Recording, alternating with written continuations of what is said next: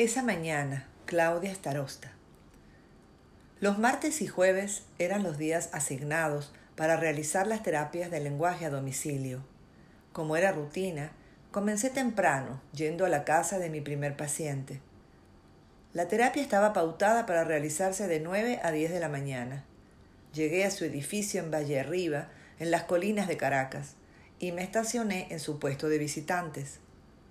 Con calma busqué mi carpeta y la caja de objetos para practicar los ejercicios. Me movía como en cámara lenta porque había llegado unos minutos antes a la cita. La señora me esperaba sentada en su silla de cuero color granate y al borde de una mesa de vidrio redonda. En su centro había una bandeja confeccionada con pedacitos de maderas de varios colores que me recordaba mis visitas al pueblito de Tintorero, a las afueras de Barquisimeto. Yo me acomodaba frente a ella y dando la espalda a la barra de granito de la cocina, donde había un televisor pequeño al que siempre tenía que bajarle todo el volumen antes de empezar la sesión. Se veía muy guapa con un peinado de peluquería y recién maquillada, como si fuera a una fiesta.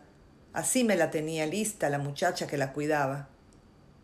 La señora provenía de una familia libanesa anclada en Venezuela hacia ya varias generaciones. Recuerdo sus intensos ojos verdes que resaltaban en su piel cobriza. Cariñosamente la llamaban Zule.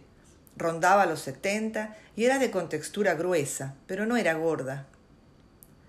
Comenzamos la sesión con los ejercicios de costumbre.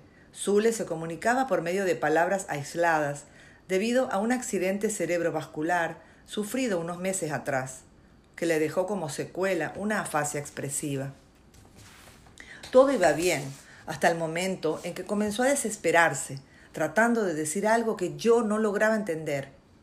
Su mirada de terror estaba acompañada de gemidos angustiosos que aparecieron de repente, rompiendo la monotonía de la actividad. Me desconcertó la cantidad de sonidos guturales que salían de sus entrañas, con gritos de vocales aisladas. Solo atiné a tratar de calmarla, tomándole las manos. Le pedí que me mirara, que si no se sentía bien, continuaríamos la sesión otro día, y que lo mejor sería dejarlo hasta acá.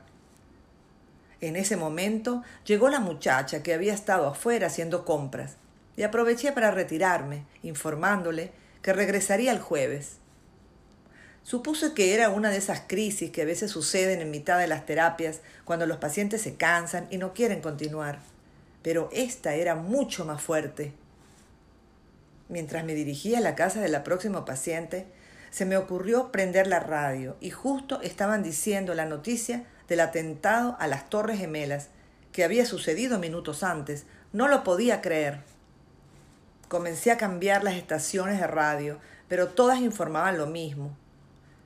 Me tuve que estacionar a un lado de la calle para recuperar el aliento intentando entender lo que describía el locutor. Busqué el teléfono público más cercano y llamé a la casa de la señora libanesa. Me atendió su cuidadora, quien al oír mi voz no me dio tiempo de preguntar nada, y de una vez me dijo que la señora Zule había visto las imágenes en el pequeño televisor. Pues claro, pensé, si ella lo tenía enfrente, ¿cómo es que ni siquiera me volteé? Continuó explicándome que uno de los hijos de la señora residía en Nueva York y trabajaba en las Torres Gemelas, y que a los pocos minutos que yo me fui, llegó la hija, que vivía en el apartamento de abajo, a informarle que afortunadamente él se encontraba bien. Esa mañana del 11 de septiembre de 2001 no llegó a la oficina porque se había quedado dormido.